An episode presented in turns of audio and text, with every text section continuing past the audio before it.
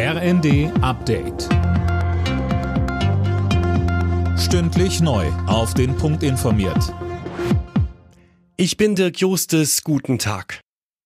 Nun also doch. Deutschland liefert offenbar Kampfpanzer an die Ukraine, berichten mehrere Medien.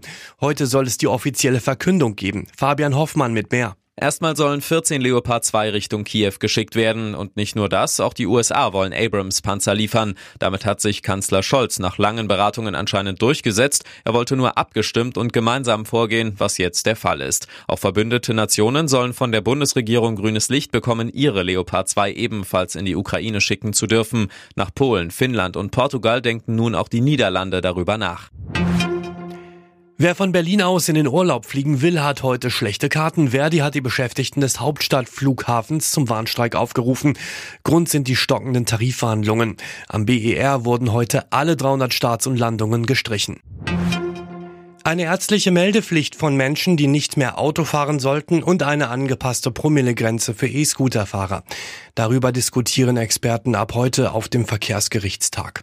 Der ADAC findet es nicht richtig, dass auf dem E-Roller die gleiche Alkoholgrenze wie beim Autofahren gilt. Das sei nicht vergleichbar. Herbert Engelmohr vom Automobilclub von Deutschland sieht das anders.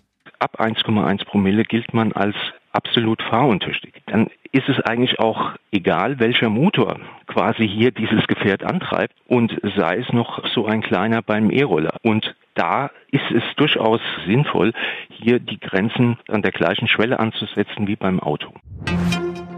Zur Handball-WM, da geht's mit den Viertelfinals langsam in die heiße Phase. Deutschland hat's mit einem richtig schweren Gegner zu tun. Es geht heute gegen Rekordweltmeister Frankreich. Anwurf ist um 20.30 Uhr. Alle Nachrichten auf rnd.de